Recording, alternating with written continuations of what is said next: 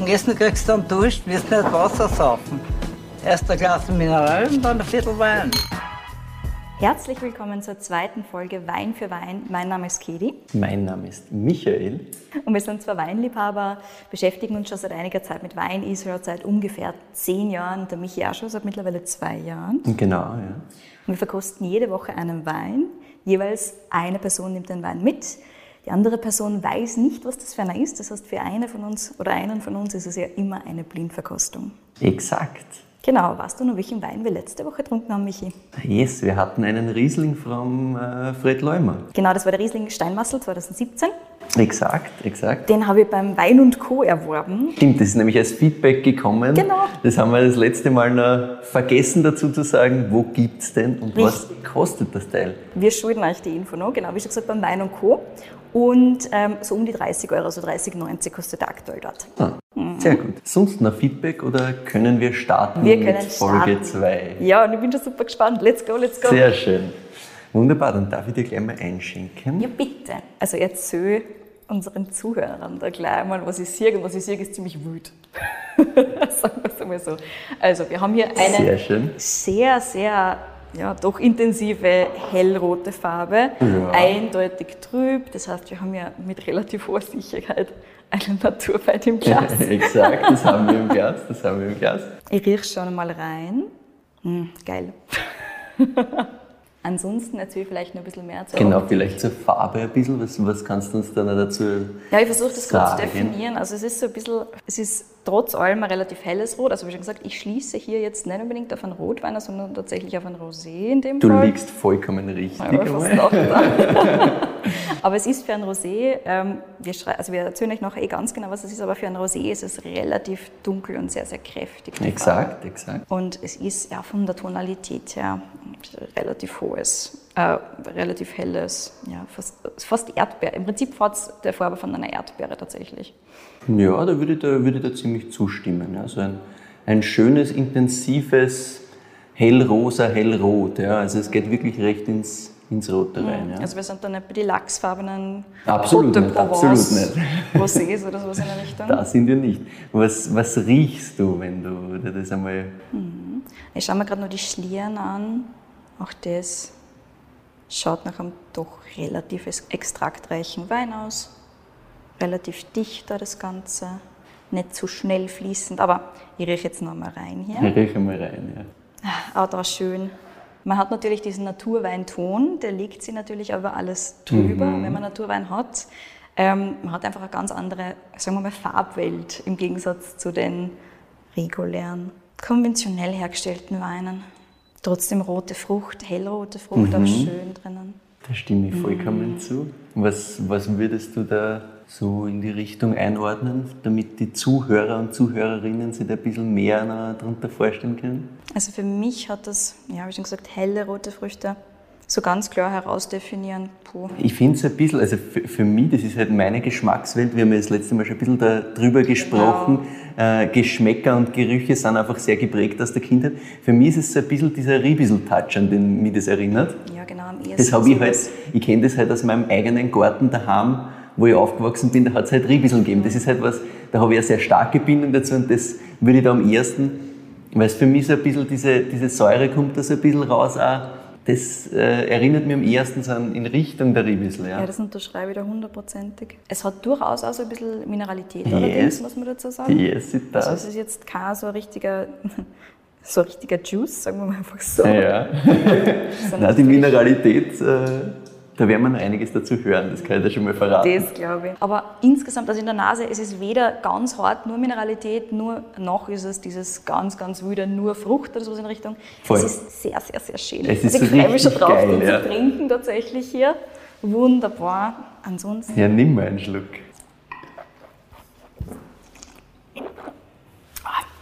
also die Riebissel setzt sich durchaus auch am Gaumen fort. Schon, gell? Man hat mh, relativ viel Struktur.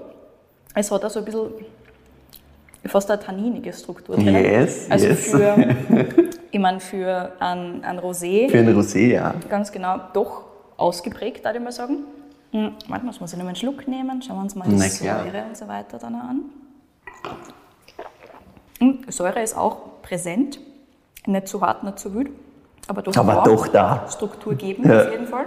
Was ich schön finde, ist, dass er so richtig kickt. Also ich finde, das finde ich, das ist halt so, was, was mir das gibt, das ist so richtig so, du bist wirklich voll da, wenn du deinen Schluck nimmst. Das ist richtig. Weine, Weine, die schnalzen mich. Die Weine, schnalzen richtig, ja. So ist es. Ähm, nein, das gefällt, gefällt mir an diesem Wein äh, extrem gut. Ich finde auch die Mineralik setzt sich fort, ähnlich wie die Riebissel. Auf jeden Fall. Ja, insgesamt, was ich, was ich cool finde, ist halt, dass diese Säure, zumindest ähm, kommt es mir so vor, ich schmecke das so, dass das hinten nach noch mal ein bisschen so stärker wird. Die Frucht ist vorne drinnen ein bisschen für mich präsenter und hinten nach wird es ein bisschen mehr spritziger. Dieses, dieser Kick kommt irgendwie so nach ein paar Sekunden äh, am Gaumen, für mich. Er hat auf jeden Fall. Also der hat viel, viel, er hat Life, er hat Leben, Yes. er ist am Gaumen, er bleibt da. Also das ist keiner, der sofort wieder weg ist, wie eben auch so manche Rosés. Ne? Gerade diese ganzen Sommerrosés sind nicht relativ schnell wieder verschwunden von der Zunge. Genau.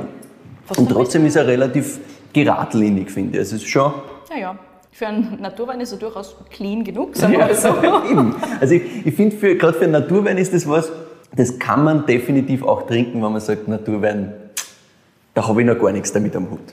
Ganz genau, also man kann einmal reinwandern. in Ja, ich glaube, das geht, das geht mit so sowas. ist, Natürlich ist man suspicious, da, das, das gibt es sehr oft. Aber ich finde, das ist was, was man zum Einstieg sehr, sehr schön einmal machen kann. Genau. Ich habe mich für ein Rosé, wie wir ja schon festgestellt haben, äh, auch deswegen entschieden, weil ich mir gedacht habe, ja, das ist sowas, wo natürlich der ein oder andere klassische Weintrinker sagt, naja, was, was willst du mit einem Rosé? Und ich finde, das ist halt ein schönes Beispiel für Ich muss da auch sagen, ich war Different. schon ein Rosé auf der Liste, der auch super, super geil ist. Ich habe den tatsächlich fürs nächste Mal vorbereitet, Ah, lieber schade, Michael. das wird nix. Jetzt muss ich ihn verschieben. Den musst du verschieben, den musst du verschieben. Soll ich dir mal erzählen, was wir hier im Glas haben? Darf ich noch ein bisschen raten und wenn es schlecht ist, schneiden wir es raus. Na, bitte. Ja, wir schneiden sicher nichts raus. Wir sind straightforward, wir erzählen euch alles. Sehr gut. Also ich glaube, dass der, ich meine, Österreich haben wir gesagt, ist Ja. auf jeden Fall natürlich. Ich glaube, Genau, das haben wir sehr fokussiert. Das war genau. unser Thema, dass So der wir Start zumindest zu zumindest Beginn einmal. Starken österreich Ganz haben. genau. Also der erinnert mich sehr, sehr stark an den Engel auf Erden vom Cheetah. Äh, vom Cheetah. Himmel ja, auf. Erden. Himmel Oder auf Erden. gibt es beides? Es gibt mittlerweile Der beides. Rosé ist- Himmel auf Erden ist der Rosé, ja. Ja, ganz genau. ja. Das heißt, du würdest ihn äh, im Burgenland verorten. Ganz genau, ich würde ihn im Mittelburgenland verorten. Äh, ist äh, lustigerweise vollkommen falsch. Ah, wo ist er denn her? Wir sind, wir sind nicht wahnsinnig weit weg äh, von unserem ersten Wein, nämlich dem Fred Leumer. Wir Ah. sind zwar nicht mehr im Kamptal, wir sind im Kremstal an der Grenze zum Dreisental. Nein, den überhaupt nicht. Yes, und Sehr das ist cool. exakt das, äh, worum es hier auch geht. Das ist ein Wein von Christoph Hoch aus Hollenburg an der Donau. Noch nie davon gehört. Erzähl mal mehr, Michi. Wundervoll. Äh, sehr schön. Das hat, mich, das hat mich gefreut, weil das ist was, äh, den trinke ich jetzt doch schon eine Weile. Ah. Ähm, und vor allem diesen Rosé, weil mir der extrem taugt. Der ist so geil. Und weil mir auch die Herangehensweise von Christoph Hoch taugt. Also Hollenburg an der Donau, das liegt im Endeffekt auf der anderen Seite von Krems. Anderes Donauufer Krems ungefähr. Ähm, und liegt genauso eigentlich in dieser Ecke drinnen mit ähm, Richtung Osten der Dreisen und Richtung Norden hast du im Endeffekt die Donau, die abschließt. Ist ein ganz kleiner Ort eigentlich, auch ein ganz kleines äh, Weinbaugebiet. Und ähm, das Spannende hier ist, dass es halt eben schwer zu verorten ist, Ganz weil es ein ganz, ganz eigenes Gelände, eigene Böden sind, auf die kommen wir gleich noch. Äh, ganz kurz einmal zu dem Wein. Du hast da ein Rosé mit 9% Alkohol, also sehr wenig eigentlich. Mhm. Sehr, sehr leicht, Gibt es ja. doch einiges, was, was da weit drüber geht. Wir haben 0,9 Gramm pro Liter Restzucker. Das haben wir das letzte Mal ganz kurz äh, angesprochen gehabt. Das heißt, das Ding ist trocken. Weil es staubtrocken. Also Yes. 0,9 ähm, Gramm Rechtszucker ist absolut auf der untersten, untersten Schiene, die man irgendwie haben exakt. Das ist richtig knochentrocken, das Ding, was mir natürlich sehr taugt. Natürlich. Ähm, das haben wir jetzt das letzte Mal schon ein bisschen besprochen. Im Vergleich, das habe ich mir nur rausgeschrieben, beim Fred Leumer haben wir gehabt, glaube ich, 3 Gramm Restzucker pro Liter. Ja? Und auch das ist schon nicht so viel. Und das ist gar nicht so viel. Ja? Und der war aber im Vergleich da, nur in diesem Vergleich, diese beiden Weine ja meilenweit entfernt, Ja, wenn man das jetzt genau. so will. Ja, ja wir haben ein Zweigelt Ein Zweigel, gar kein Blaufränkisch. No, es ist Zweigelt, es ist Zweigelt. Ähm, und das Ganze ist Non-Vintage. Das heißt, äh, wir haben unterschiedliche Jahrgänge verschnitten. Und das hat einen ganz speziellen äh, Grund beim Christoph Hoch. Und zwar sagt er, er will gar nicht drüber reden, was das für, für, für Jahrgänge sind. Das interessiert ihn überhaupt nicht. Es geht nur um das Terroir. Es geht nur äh, um, um Hollenburg und äh, da um dieses Hollenburger Konglomerat. Das ist nämlich ein ganz, ganz spezieller Boden. Ja, seinesgleichen in Österreich ist ein bisschen aussucht. Mhm. Also das ist ein extrem kalkreicher Boden. Du hast ein, ein verfestigtes Flusssediment, das heißt die Dreisen, die war früher einfach ein bisschen weiter westlich vom Flussbett her. Und durch das haben sich diese Sedimente gebildet. Dieses Gebiet in Hollenburg da besteht aus diesem äh, kalkhaltigen Sediment und die Böden sind äh, sehr alkalisch, äh, analytisch ähnlich zu, zu Teilen der Champagne. Also ah. ganz spannend. äh, du hast ein super kühles Klima, das heißt perfekt für, für leichte Weine, für leichte Rote auch. Das heißt, du hast von ihm grundsätzlich, äh, macht noch ein paar andere Weine, das ist ein, ist ein sehr, sehr kleines Familienweingut. Er hat den Rosé, er hat äh, einen, einen, Rotwein, er hat einen, den er gar nicht benennt weiter, sondern der heißt einfach nur Hollenburg Rot. That's it. Und mehr, mehr Info gibt er da im Endeffekt auch gar nicht dazu, was ich sehr spannend finde.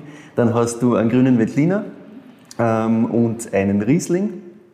Und das alles non-vintage, also da überall der gleiche Zugang, dass er sagt, er, er will weder von, von Lage groß sprechen, ja, und, und noch von dem Jahrgang jetzt im Detail, sondern er will wirklich das Terroir sagen. Er will wirklich sagen, was ist da dahinter und einen ganz eigenständigen Wein machen. Äh, Low Intervention, also er greift da sehr, sehr wenig ein. Klar, wir haben ja schon gesagt, das ist äh, Naturwein. Das Ganze ist biodynamisch, was er macht. Er ist Demeter zertifiziert seit äh, 2015. Ah ja, also doch schon eine Zeit lang. Doch schon eine Zeit, ja. 2013 hat er angefangen, selbst der Christoph, äh, das Weingut der Eltern zu übernehmen. Wir kommen kleiner dazu. Ah ja. Und sein, sein Zugang ist halt, dass er sagt, ja, Vertrauen in die Natur, ähm, im Endeffekt den Wein machen lassen. Ja, das ist ja eher ein klassischer das Zugang. Klassische, ganz genau. Wir haben äh, Spontanvergärung äh, in alten Eichenfässern. Die sind teils aus Österreich, ähm, teils aus Groß, ja, teils aus, aus Frankreich. Da kommen wir auch gleich noch zu einer, zu einer Side-Story, die, ein kleiner Exkurs, den ich da noch machen möchte. Ja, und wie gesagt, diese, diese Biodynamik zieht sich halt komplett durch. Das ist einem wahnsinnig wichtig. Und was ich so cool finde an der ganzen Geschichte ist, dass ähm, die, die Familie Hoch in Hollenburg, die geht zurück bis äh, ungefähr 1640. Oho. Also das Ganze ist, ist ewig alt in Familientradition. Mhm. Das war ursprünglich Schifffahrt. Das heißt, die waren in der, in, der, in der Schifffahrt und im Handel an der Donau und haben nebenbei aber seit damals äh, Wein angebaut. Ja, also haben sie mit Wein beschäftigt. Und das geht dann weiter bis ähm, ich glaube, in die Urgroßvatergeneration vom Christoph, der dann angefangen hat, sich wirklich auf Wein- und Obstbau und auf die Landwirtschaft zu fokussieren. Damals war das dann auch mit der Donauschifffahrt nicht mehr so einfach. Mhm. Das heißt, da war dieser, dieser, diese Verdienstmöglichkeit eigentlich nicht mehr so da und dadurch ist das eigentlich entstanden. Und dann haben auch äh, seine Eltern eben das weitergeführt und er dann ebenfalls, was ich ganz cool finde, er zeigt es auch auf der Flasche, die ich da, jetzt ganz ah, kurz ja, mitnehmen darf. Wenn du dir das Logo anschaust, das finde ich halt ganz cool. Ja. Das, das zieht sie durch. Da, da, hast du den Anker drauf, du hast diese, diese Verbundenheit zu dieser Tradition, die, die spiegelt sie im Endeffekt in dem gesamten Auftreten für mich wieder. Genau, also man sieht Anker, man sieht Paddel, man sieht yes. dieses Flussbeet. Genau, und du hast, was ich auch sehr spannend finde, wir haben das letzte Mal beim Fred Leumer, Fred Leumer ist halt schon ein Riesending, also ein Riesenplayer genau. im Kamptal. Du hast beim Fred Leumer 80 Hektar ungefähr an, an Fläche. Also richtig was. Richtig genau. was.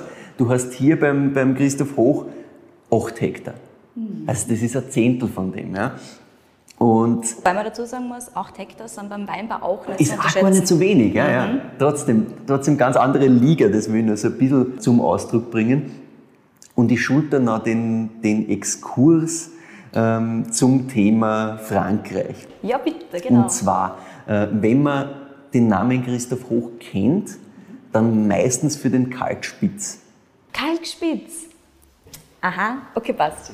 So, kennst du die Geschichte da so ein bisschen dahinter? Nein, überhaupt ganz, nicht. Naja, im Endeffekt, genau. Hm?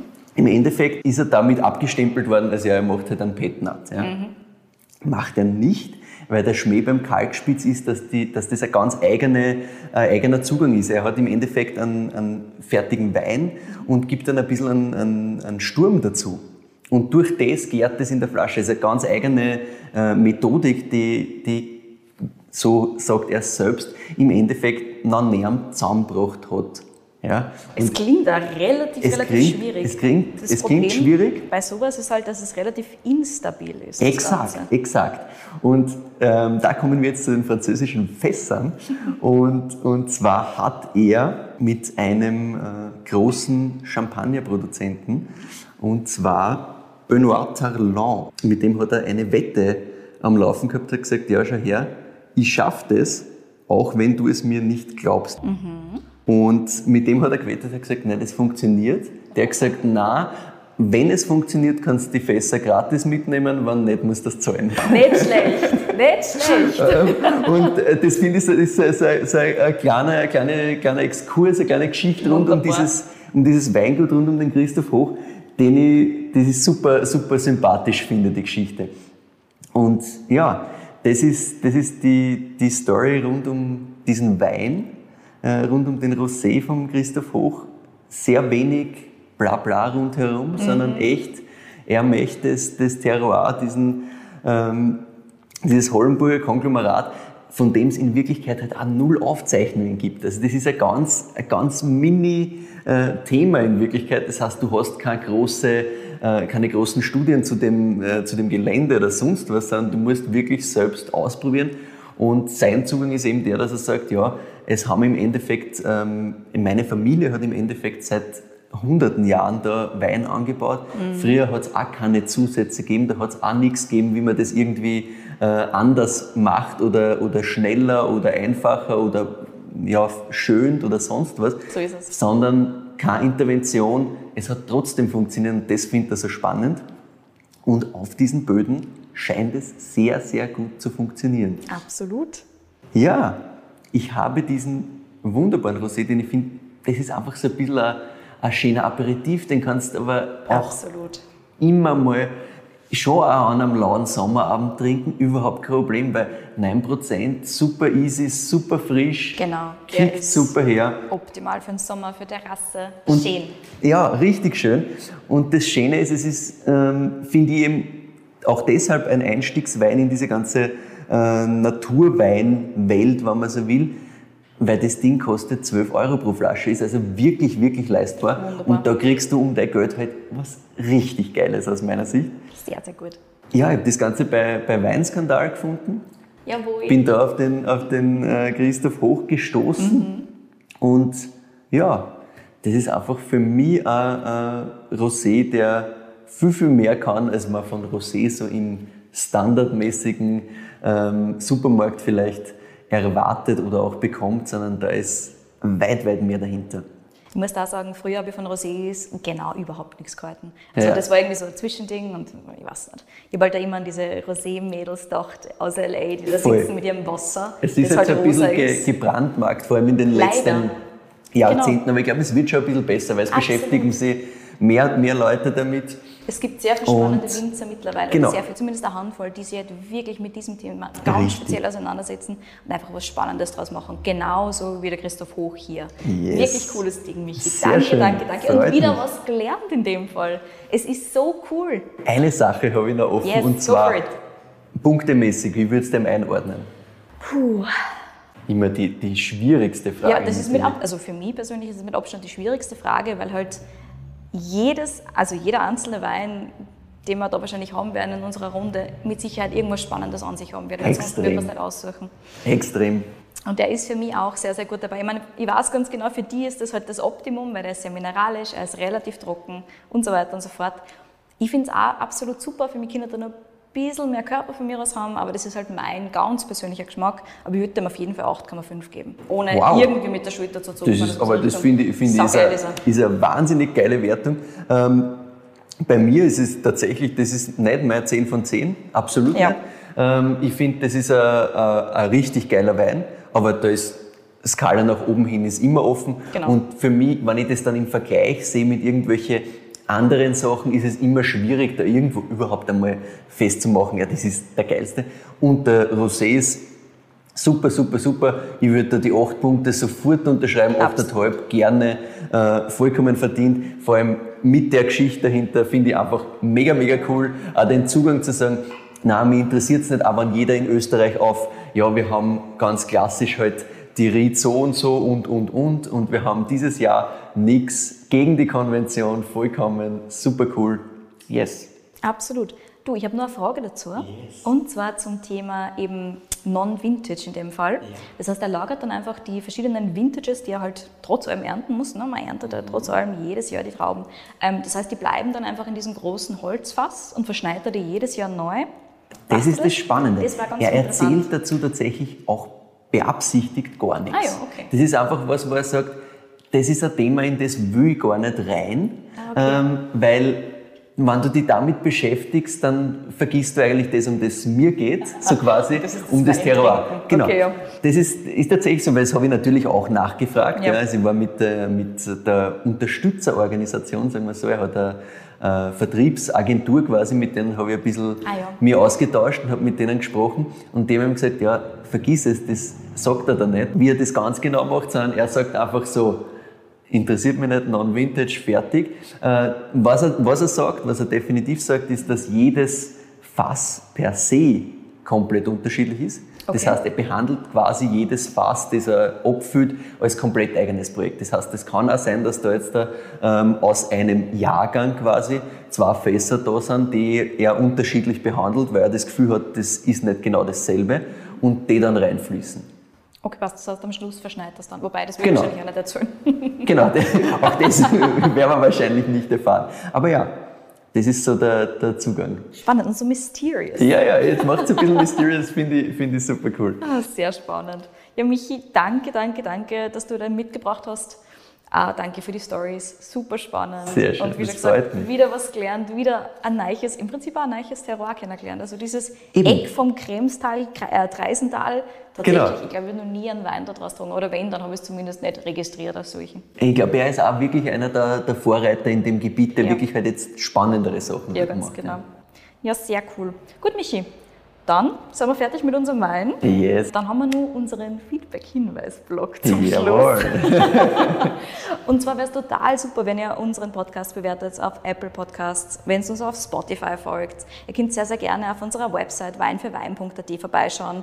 Alle Infos zu den jeweiligen Folgen sind auch dort dann zu finden. Wir schreiben euch auf, was ist das für ein Wein, eine ganz kurze ähm, Infobox dazu jeweils und auch, wo wir den herbekommen haben. Auch auf Instagram findet ihr Infos dazu, auf Wein für Wein ähm, natürlich mit UE. Privat sind wir dort übrigens auch vertreten, der Michael unter Pruekel und ich unter Kedi in Vienna.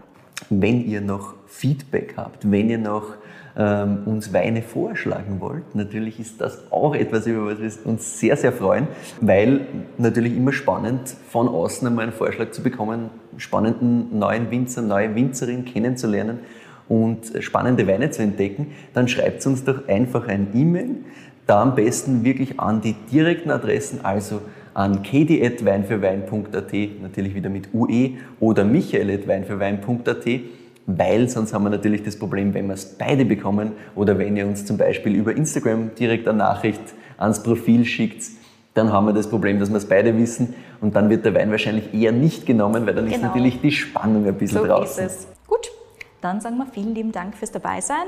Wir hoffen, es hat euch gefallen und bis nächste Woche.